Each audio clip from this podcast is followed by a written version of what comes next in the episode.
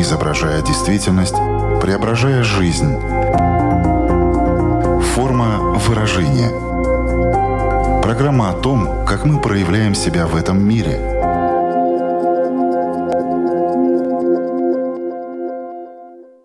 Здравствуйте! Меня зовут Александра Плотникова. В эфире Латвийского радио 4 программа «Форма выражения». Приветствую вас также, если мы встретились с вами на одной из крупнейших платформ подкастов. Мечтать не вредно. Наверное, это самая расхожая фраза, если говорить о мечтах – а мы именно о них сегодня и будем говорить. Но не столько о том, как мечтать, а почему кому-то из нас это трудно дается, а кто-то даже не сможет ответить на вопрос, есть ли у него мечта. Почему порой с мечтами так сложно? Почему люди разочаровываются в мечтах? Обсудим это с экспертом программы, психотерапевтом Марией Жиган. Здравствуйте! Добрый день. Форма выражения. Начать наш сегодняшний разговор хочу вот с какого вопроса. Мария, у каждого ли человека должна быть мечта? Я, как человек, который очень осторожно относится к слову «должна», хочу сказать, что насчет должности я не уверена, но мечты — это то, что может сделать жизнь человека интереснее, насыщеннее и радостнее. И поэтому, э, наверное, важно, чтобы у человека было что-то, о чем он может мечтать. Но может ли быть такое, что у человека мечта есть, но он об этом не знает? Ну, например, не может это сформулировать или не считает, что это именно мечта? Мне кажется, что может, и это связано с тем, что само наличие мечты может человека делать э, должным, условно говоря, ее реализовывать.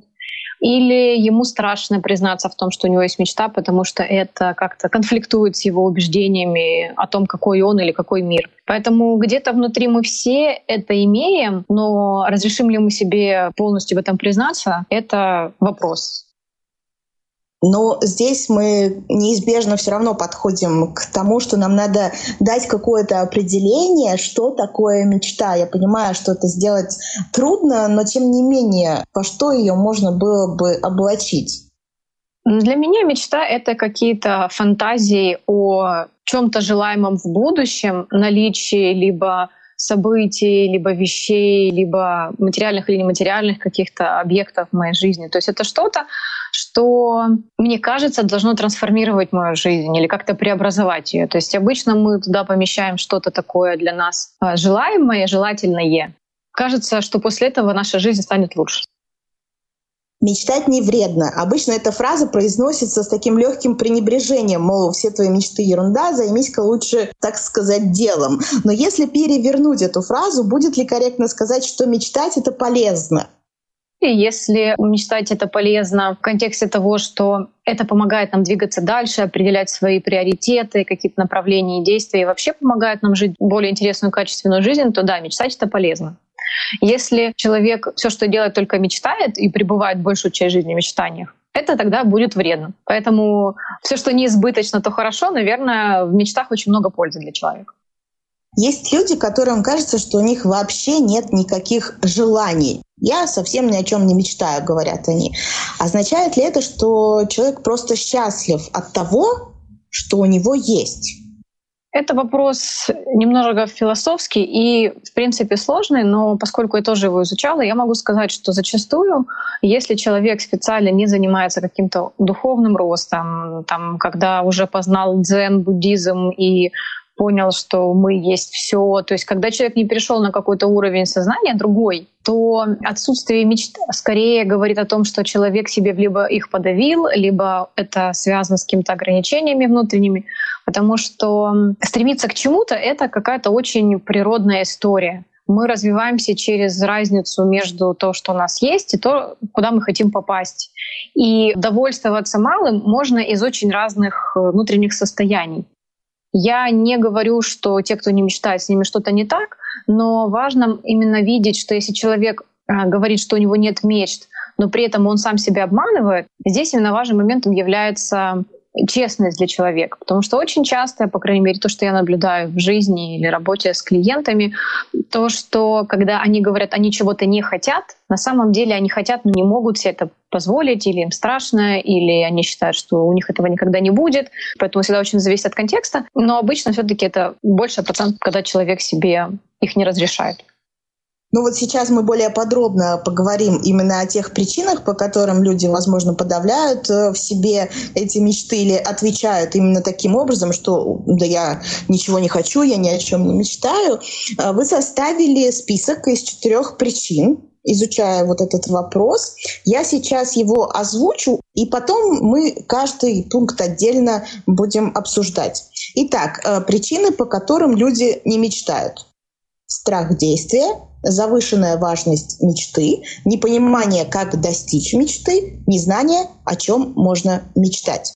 Первая причина – страх действия. В чем это выражается, как это работает? А это выражается в том, что если человек признается себе в том, что у него есть какое-то желание, то есть он хочет что-то в этой жизни получить, изменить или создать, ему придется действовать, потому что находиться с напряжением, что вот то, что есть у меня, меня не устраивает, и я хочу чего-то другого, долго в этом напряжении находиться сложно такой самый простой пример. Я хочу больше денег. То есть мечтать можно о большем заработке или о жизни другого порядка. И тогда для того, чтобы это делать, мне надо выходить из зоны комфорта. Мне надо, например, попросить у начальника разрешения на прибавку, либо начать делать больше работы, либо поменять вообще работу, это перейти на другую, пойти на курсы повышения квалификации или что-то еще. То есть моя мечта, она автоматически приводит меня к другим действиям, не тем, которые я делаю регулярно. И вот этот вот страх, что мне придется преодолевать себя, делать какие-то очень некомфортные действия, э, например, взаимодействовать с людьми, а я обладаю какой-то социофобией, например, и я не хочу с ними общаться, или мне очень страшно, или мне очень стыдно, или еще что-то, то тогда признаться себе в желании автоматически подставляет меня под большое количество некомфортных действий, чувств, переживаний и всего остального, с чем я не готов справиться. И поэтому человеку проще сказать, что мне не очень-то и хотелось. Потому что мечта действительно становится опасной на тем, что придется ради нее что-то делать. Если сейчас человек вот нас слушает и понимает, что у него именно есть этот страх, не знаю, насколько это все можно так быстро осознать, конечно, mm-hmm. да, возможно, и не так, но тем не менее, если страх действия, то, что тебя тормозит и подавляет в тебе твой путь к мечте, то э, что с этим можно делать? Когда человек долгое время для себя это отрицал и подавлял, то в какой-то момент сказать, о, класс, так все ж вот так вот просто, так не будет, потому что на это подавление и отрицание важности желаний э, было затрачено много сил, и весь организм, условно, или психика работает на то, чтобы отрицать. И поэтому для того, чтобы вообще это осознать, необходимо иногда пройти внутренний такой процесс трансформации, признать то, что мне на самом деле что-то важно. Там поднимаются такие процессы, как даже горевание о том, что, о боже, так оказывается, все 10 лет прошлое я жил бездарно, потому что я отрицал, что мне нужны отношения, деньги или что-то еще. И человек может оказаться в точке, где ему, чтобы осознать вообще, что у него есть желание, надо пройти целый трансформационный процесс. Это к вопросу, может ли он так быстро осознать. И бывает так, что действительно на этом пути просто такое количество заборов, через которые он устанет бежать, поэтому ему действительно проще говорить, что не хочу. Но если человек уже осознает, он говорит, да, я понял, что это был страх, очень важным является сделать эти страхи максимально конкретными, не такими на уровне абстракции фантазии, тревожных внутри. Я всегда рекомендую, в принципе, в любом процессе использовать письменные практики. То есть, когда человек записывает все то, что его волнует в контексте того, что ему нужно делать. И вот он он, например, записывает, «А, я попрошу начальника прибавку, а он скажет, ты не заслужил и что-то еще. То есть надо расписать все страхи на максимально детально, чтобы вообще понять. Потому что если окажется, что внутри его мечты такое огромное количество страхов, он будет хотеть эм, их максимально избежать. То есть надо сделать страхи видимыми, это первая задача. А вторая, надо усилить ценность для себя мечты смотри, вот если у меня наконец-то будет больше денег, я смогу путешествовать или помогать близким, а мне важно помогать близким, я смогу наконец-то заняться здоровьем, а мне важно заниматься здоровьем. То есть, возможно, надо сделать мечту чуть более ценной, а не обесцененной, как это было раньше, чтобы не мечтать. тогда, возможно, у человека появится большой ответ «зачем?». Если знаешь «зачем?», можно выдержать любое «как» подумать, как я могу себе сделать вот этот выход из зоны комфорта чуть менее травматичным. То есть, если, допустим, мне страшно просить начальника прибавку, я могу подумать, какой похожий страх может быть, но чуть меньшего размера. Например, попросить где-то кого-то о помощи. Либо, если это связано, например, с отношениями, то не стоит э, ставить целью прям сразу пойти и выйти замуж за принца. Можно поставить маленькую задачу, например, просто поставить себе приложение или написать привет какому-то незнакомому или знакомому человеку, чтобы просто наладить диалог. Как в спорте мы должны постепенно наращивать нашу силу, так и со страхами мы тоже можем делать поступенчатые выходы из зоны комфорта. Возможно, конкретно не с этой мечтой, не вот прямо сейчас, но через год таких регулярных микровыходов из зоны комфорта у человека очень сильно поменяется его жизнь с точки зрения своего самоощущения. И нам будет э, уже более комфортно говорить, да, у меня есть желание, да, вот буду что-то для них делать, для этих своих мечт, фантазий или целей. Я думаю, здесь был исчерпывающий ответ на то, как проявляется страх действия, что с ним делать. Но идем дальше. И дальше у нас э, пункт, который гласит, что порой мечтать нам мешает завышенная важность этой мечты. А это что такое? В чем это выражается, проявляется и что с этим делать? Завышенная важность мечты говорит о том, что человек ставит все на зеро. Например, перееду в Америку, и моя жизнь превратится в сказку. А пока я этого не делаю, я живу какой-то другой жизнью. Или я вот там познакомлюсь с этим человеком, и тогда все наладится вся жизнь подвязывается только под одну какую-то идею, и цена ошибки становится просто катастрофической. То есть, э, если у меня есть много вариантов, если я иду на свидание и знаю, что вокруг меня 20 мужчин или женщин, с которыми я могу пообщаться, поговорить и уйти, то вот этот вот э, страх о том, что это последний человек в мире, он отсутствует. Я, это может быть, конечно, все равно неприятно, что там, да, мне откажут или что-то, но в целом у меня есть выбор. А когда я стою один и вокруг э, никого, и только вот этот один единственный человек, то, безусловно, вся жизнь э, превращается в ожидание, а скажет он мне да или скажет он мне нет. Как и там с переездом в другую страну или с важной какой-то работой. Если вдруг не сложится эта одна мечта, то тогда вообще весь смысл потеряется, потому что кроме этого ничего человек для себя не представляет. И тогда он выбирает безопасный способ, потому что признать, что есть что-то еще, ему не хочется уже по каким-то своим причинам, например, переезжать в другую страну, это ниже его достоинства. Ну, только вот, например, там Монако или США, только там видит свое счастье, или там только конкретно этот человек. Если у человека э, завышенная такая планка требований к себе, к своей мечте, и с этим рождается очень высокий страх, потому что тогда после этого вся жизнь разрушится, то лучше вообще не признаваться себе, что мечтать, потому что тогда непонятно, как заново жить. Так у меня хотя бы какая-то надежда есть, фантазия, а так все безнадежность и безысходность. А смысл? Кажется, что только какой-то один правильный есть в этом мире смысл. То есть надо исследовать функцию, которой мы наделяем наше бессмысленное существование и смотреть, как оно организовалось. И это такой, правда, большой терапевтический вопрос. И люди, которые приходят с той или иным кризисом или депрессией, и мы там где-то находимся вот в моменте как они потеряли смысл. Там может быть и какая-то горе потери, и разочарование, которое не смогли в прошлом пережить. И мы тогда возвращаемся в то прошлое, в котором помогаем человеку либо перепрожить его, либо найти ресурс в этой потере, либо отгоревать уже, если это было про что-то ценное. То есть это может быть э, действительно очень долгая работа, и не всегда она может быть самостоятельной это действительно очень трудная тема. Я согласна, что так просто здесь э, не обрести новый смысл, да, это все-таки такая сложно сочиненная в данном случае работа. Но может быть, может быть, следующий пункт будет попроще э, я не мечтаю, потому что я не понимаю, как мне эту мечту реализовать. Исходя из этого, да, многие люди говорят э, и мечтают о том, что у них есть сейчас, что им доступно, что они могут. Они вот видят как эта дорога пролегает к мечте, тогда, значит, можно мечтать. Почему так э, происходит? И опять-таки, что с этим делать? А здесь э, действительно у нас очень часто между мной сегодняшним и той моей мечтой, которую я себе представляю, есть э, такая огромная пропасть или дыра. Опять же, если с того примера, который говорил, я живу здесь и я живу в Америке, это просто какой-то космос, как там оказаться. И тогда, поскольку мы обычно мечтаем все-таки на вырост, именно потому что если мы говорим про мечты, потому что цели мы скорее ставим какие-то более реалистичные, потому что даже само целеполагание всегда говорит, ставьте реалистичные, измеримые, понятные цели, ограниченные по времени и, в общем-то, всеми возможными людьми, чтобы они достигались. То есть если вы не летали в космос, не ставьте себе такую цель.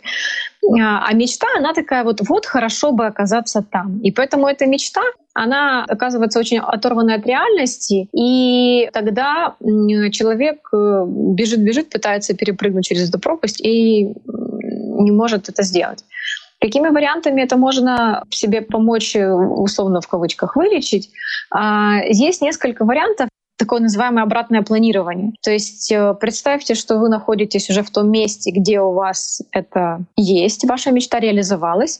А, напишите несколько сценариев, каким образом вы к этой точке пришли. Например, э, человек находится в Америке, он уже представил себе там, и он говорит, так, ну, один был вариант, я оказался здесь, потому что я приехал на стажировку, а на стажировку меня кто-то позвал, а этот человек э, написал мне, потому что увидел мою статью, мой текст, или я нашел на сайте обращение по какому-то гранту. То есть мы можем использовать два варианта. Мы можем планировать отсюда наперед, но бывает так, что это не работает, именно потому что мы не видим возможностей. А если мы посмотрим из той точки, где мы оказались, попытаемся в обратном порядке расписать, что нам помогло там оказаться, бывает так, что это помогает человеку видеть те варианты, которые он с этого берега не видит.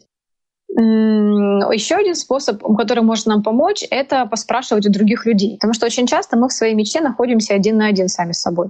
Если условно у меня есть из алфавита всего четыре буквы, то все, что я могу составить, это слово из четырех букв, вот все, что у меня есть. Другие люди, которые рядом с нами, у них есть другой опыт, у них есть э, другое видение, у них может быть намного меньше ограничений, которые есть у меня, из-за которых я вижу только четыре буквы в алфавите. И у них могут быть связи с людьми, у них может быть э, просто знание о том, что нужно делать. И э, для того, чтобы взять этот ресурс, мы должны с кем-то поделиться своей мечтой или своим э, вопросом, как это достичь. Потому что еще одна из э, сложностей у таких людей, они, э, поскольку если мечта уже такая есть и большая, и ценная, и важная, то им э, кажется очень страшным поделиться с кем-то, потому что вдруг она не сбудется, тогда что ж за позор, стыд, зачем я вообще об этом говорил, а, либо страшно, что сглазят, Поэтому люди мечтают э, сами по себе, никого нету, все, помечтаю-ка я о каком-то переезде, новых отношениях там, или новой работе. Но поскольку они, находясь в своих э, мыслях, э, могут сами себя еще более запугивать, потому что если я нахожусь в этом королевстве кривых зеркал, которые искажают мои мысли и говорит, смотри, ну, у тебя не получится, и тут не получится, и тут не получится, то тогда мне вот эта вот пропасть между мной и мечтой может казаться просто еще более глубокой, еще более широкой и более нереальной. Когда я нахожусь с кем-то в контакте, я могу спросить, как вы думаете, что можно сделать. Можно прям собирать группу людей. Опять же, это зависит от того, насколько у меня есть контакт с другими людьми, потому что очень часто те люди, которые не мечтают, это они включают в себя все проявления. И страх выходить из зоны комфорта, и такая большая завышенная значимость, и вот эта вот большая пропасть, и еще минимум социального взаимодействия. Э, я рекомендую не бояться делиться своими идеями, не бояться, что сглазят или украдут, потому что человек может получить доступ к тому важному, что даст ему вот эту ступенечку, с которой он может сделать следующий шаг и так далее. Но здесь ведь возникает еще и страх того, что может быть обесценена твоя мечта.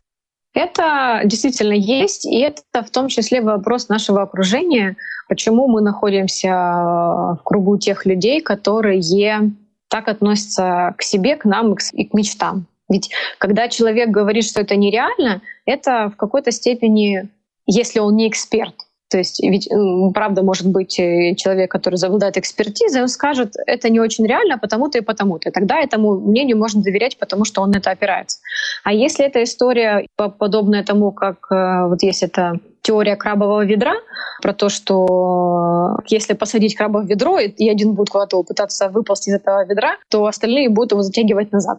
И если я живу в окружении людей, которые сами внутри боятся мечтать, и они попытки всех, кто есть рядом, вырваться из того места, где они находятся, и говорят, да нет, да не лезь, не высовывайся, куда ты собрался, ты себя видел, какая Америка, какой замуж, в общем, сиди и не отсвечивай, то, безусловно, с такими людьми очень сложно мечтать, и поэтому мы охраняем свое пространство э, о том, чтобы сказать кому-то о том, что нам очень важно.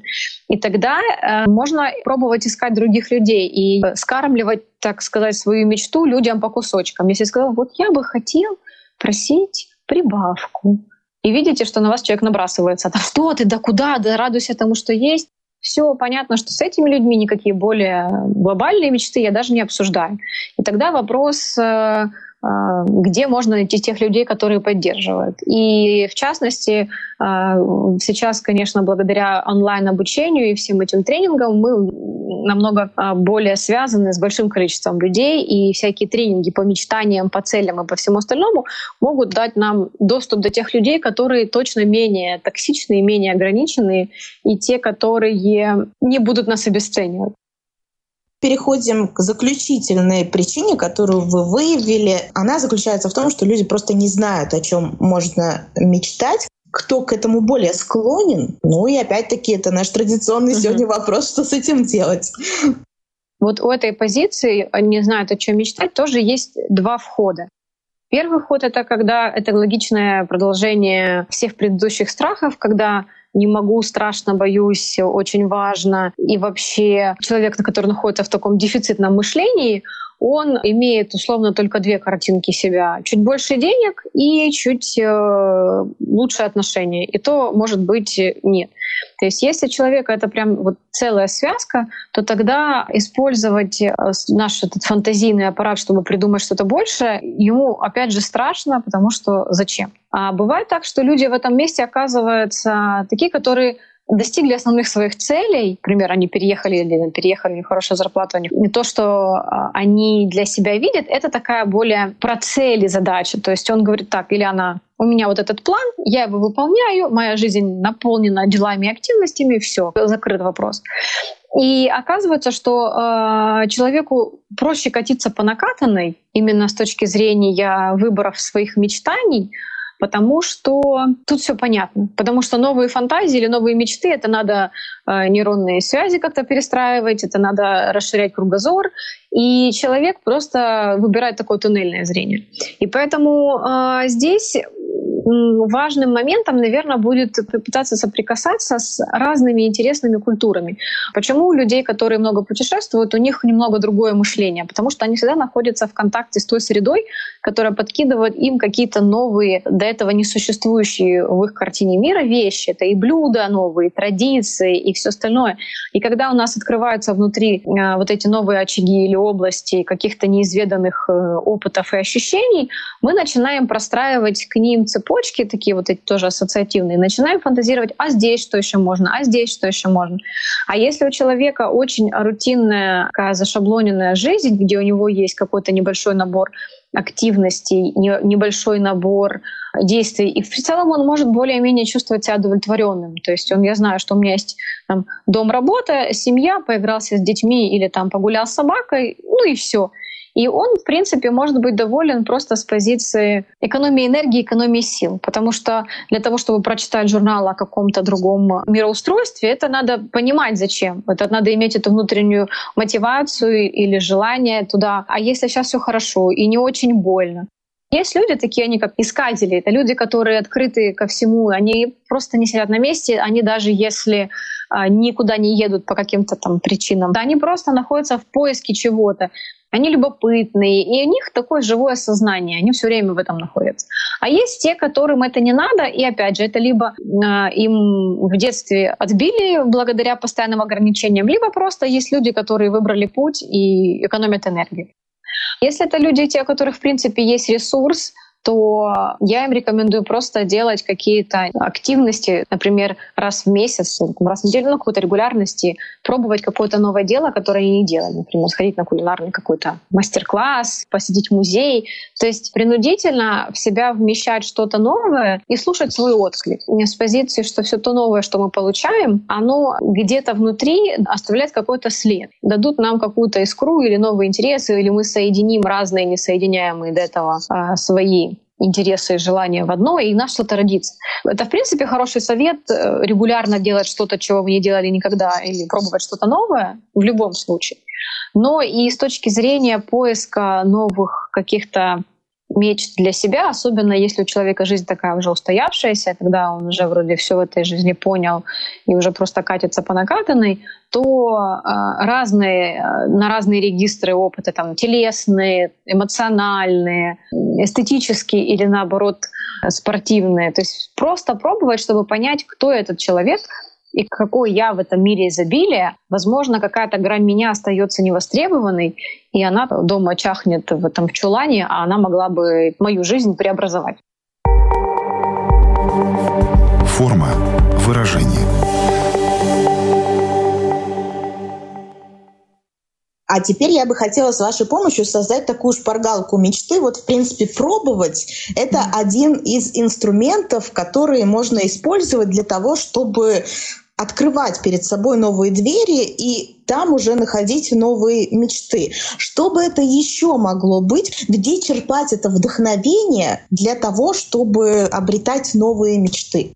Можно все, что будет стимулировать наш визуальный канал из разных сфер, например, путешествия, зоология, кулинария. Просто смотреть, смотреть и все время фиксировать свой отклик. Это одна история. Вторая история — это быть в коммуникациях с людьми, и не просто в коммуникациях, а с людьми в чем то взаимодействовать. Например, идти на какой-то мастер-класс, но не самому, а с кем-то, то есть э, прийти на кулинарный мастер-класс с кем-то, пойти покататься на сноуборде, но с кем-то, если до этого не делали, сходить в музей, но с кем-то. То есть чтобы то, что мы сейчас делаем, было с кем обсудить. А, что получилось, что не получилось. Тут было сложно, а вот это мне понравилась идея. Или вот эта картина вызвала такой отклик, а вот это не такой. Почему иногда и путешествовать э, люди любят больше с кем-то, чтобы можно было с кем-то обсудить именно мои впечатления. Смотри, как было красиво, что тебе тут понравилось. То есть вот это опыление от среды перекрестное, когда мы делимся своими эмоциями, ощущениями, они очень важны, чтобы простроить связь туда, до тех наших областей, которые мы не можем пока э, сами ощутить, потому что мы их никогда не используем, мы обходим их стороной. Поэтому визуально наполняться разные через разные способы и обязательно быть в контакте с людьми — это два основных способа в себе помочь и вдохновиться и найти новый интерес. Насколько в данном случае могут еще помочь биографии разных людей, истории, достижений, которые показывают путь человека, да, как он, несмотря на разные препятствия, может э, создавать жизнь своей мечты. Об этом снимают много фильмов, пишут угу. книги, да и просто, в принципе, можно э, зайти в интернет, найти какую-то вдохновляющую историю, биографию, почитать ее. Вот насколько это способно нас тоже мотивировать? Про биографию это, безусловно, очень важно, потому что в целом же мы как сообщество развивается через истории. И вот это прикосновение к истории другого человека, который э, показывает, как он думает, почему биографии или автобиографии могут быть интереснее, потому что там точно без искажений, потому что в фильмах, э, если они такие еще с художественным вымыслом, то там есть какая-то история такая немножечко драматическая для надрыва добавляется, чтобы мы там смотрели и пускали либо слезу, либо как-то сильно проникались. Вот, наверное, биографии чем хороши, тем, что мы понимаем, что жизнь людей не безоблачна. И если так вот как-то каким-то предыдущим вот этим причинам тоже сделать такую отсылку, то когда мы не мечтаем, очень часто у людей есть такое искажение, что у всех все получается всегда, а у меня не получается никогда. Либо э, у меня получается обязательно 145-й попытки и очень криво, а все остальные вышли, у них сразу получилось. И в этом смысле, если рассматривать биографии или истории других людей как некоторый наглядное пособие или источник информации о том, что может быть по-разному, это может быть в том числе прививкой для тех, кто а, боится мечтать, для тех, кто не знает, как достигать целей.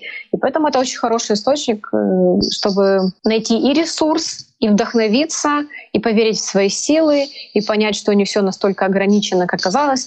А, единственное, что важно, чтобы те люди, которых мы читали, они хоть как-то вызывали у нас интерес. Вы чуть ранее сказали, что очень важны визуальные стимулы. И в этой связи не могу вас не спросить, как вы относитесь к картам желаний. Ну, по сути, это те же наши мечты, потому что там э, задача заключается в том, что ты не думаешь о том, как это реализовать, думаешь только о том, чего бы ты хотел, а все остальное, как говорится, Вселенная за тебя сделает. Главное на видном месте это повесить, потом постоянно натыкаться взглядом на это. Работает это действительно, это может быть как такой дополнительный стимул, дополнительный инструмент, или все-таки ну, недостаточно просто карту желаний создать и сидеть ждать, когда все исполнится. А, я точно нахожусь в той позиции, что считаю, что карты недостаточно. То есть я не говорю, что они не работают, и поскольку визуальный, визуальный стимул — это вещь действительно хорошая, то если есть э, возможность, э, почему бы и нет. Другое дело, что по моему опыту я знаю, что когда я в свое время тоже делала карты эти, они в какой-то момент просто перестают э, работать. Для меня лично я уже не замечаю эту красоту, я просто мимо нее прохожу, и потом, если сесть, смотреться, я начинаю э, как бы вспоминать. Поэтому мне сложно сказать. Я знаю, что есть люди, которые говорят, вот я нарисовал, сфотографировал, там тот дом получилось, та, та вещь у меня появилась. Я смотрю, думаю, ну классно. А, я использую вот такие какие-то визуальные картинки. Я ставлю обои на телефоне или на компьютере, чтобы они меня радовали. Поэтому я за то, что их надо использовать, но работают ли они сами по себе, у меня большой вопрос.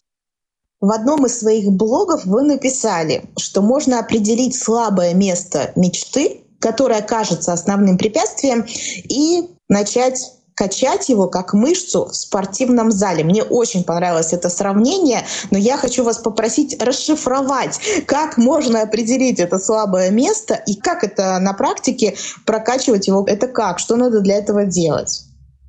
Я подразумеваю, что не в самой мечте есть слабое место, а в нашей способности эту мечту в свою жизнь привнести есть какое-то слабое место.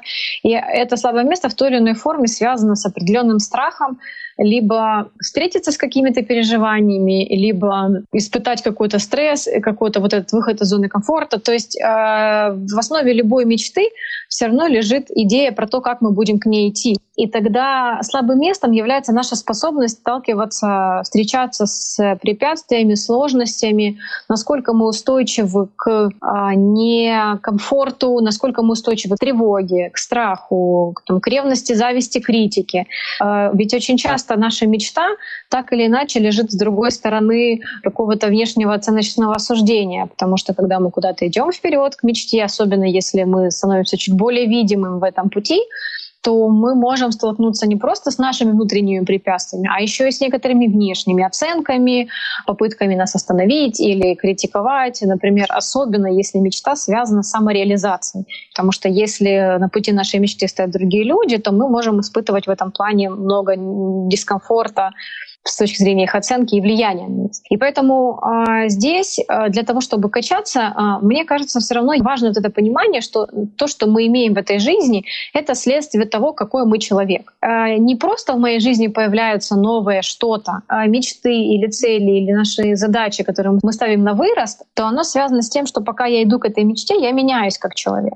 А, я та, которая зарабатывает, например, там N денег, и я, которая зарабатывает 20 умножить на N денег, это две разные меня. И поэтому здесь я бы в качестве слабое место мечты назвала не слабое место мечты, а личные мои уязвимости, точки, к которым я еще не имею прививки. Это опять, например, страх публичной критики. Или э, некоторые люди, которые боятся мечтать, они боятся э, быть требовательными или капризными. Это особенно те дети, которым в детстве говорили «хочется, перехочется». И я последняя буква в алфавите. И это те люди, которым сказать «я чего-то хочу» некомфортно просто по определению, что есть я, который хочет, а я, который хочет, в детстве очень сильно был мамой поруган. Соответственно, мы определяем свои личные уязвимости — и прописываем какие-то идеи, как мы будем наращивать свою способность справиться с этими уязвимостями.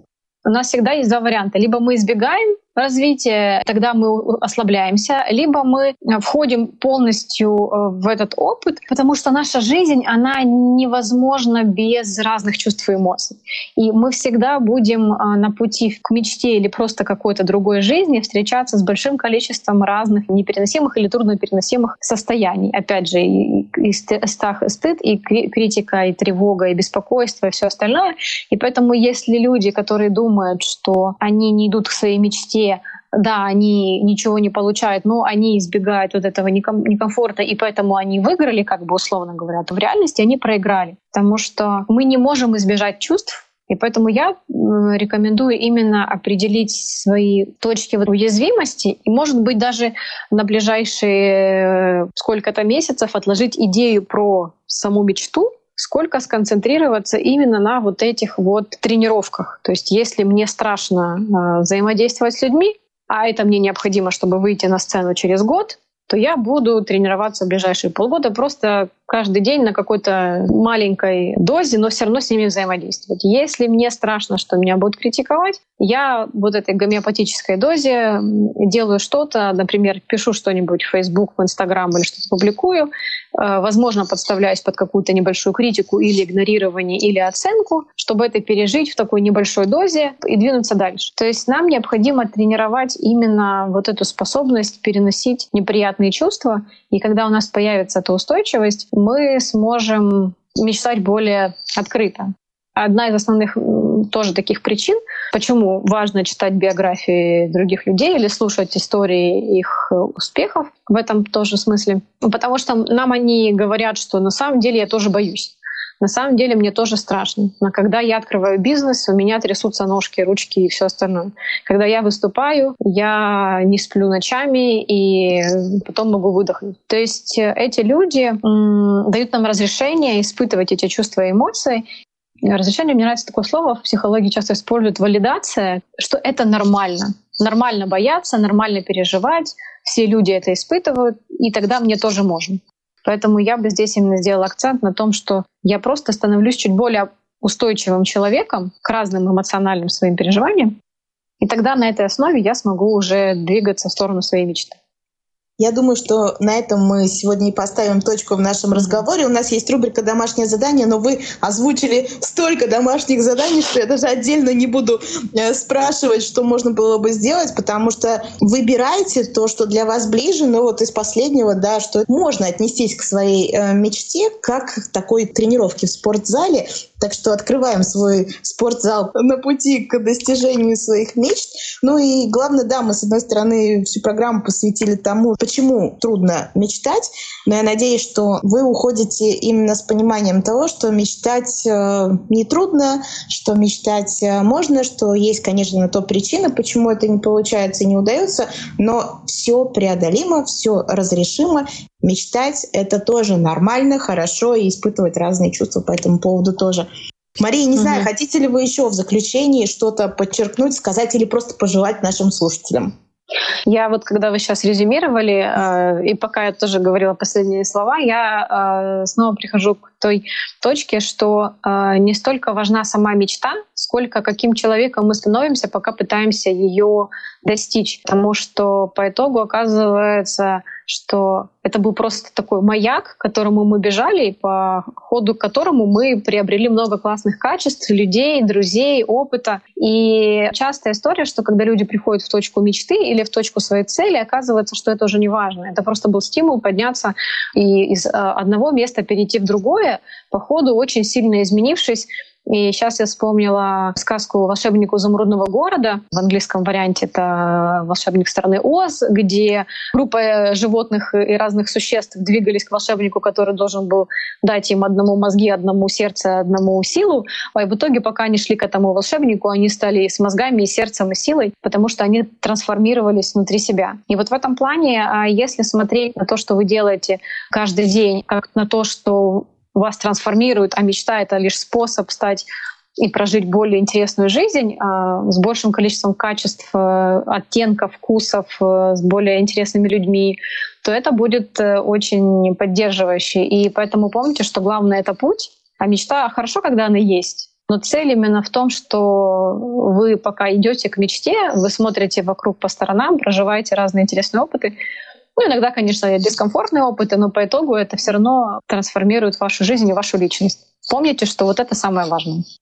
Но я напомню всем, что сегодня нашим маяком была психотерапевт Мария Жиган. Мы вместе с вами за ручку прошлись по какому-то отрезку пути. Ну а дальше мы уже выпускаем эту руку и отпускаем всех в самостоятельное путешествие. Я надеюсь, что для многих это будет действительно полезно э, послушать и сделать какие-то выводы и обрести смелость и уверенность двигаться дальше. Большое вам спасибо за этот э, разговор.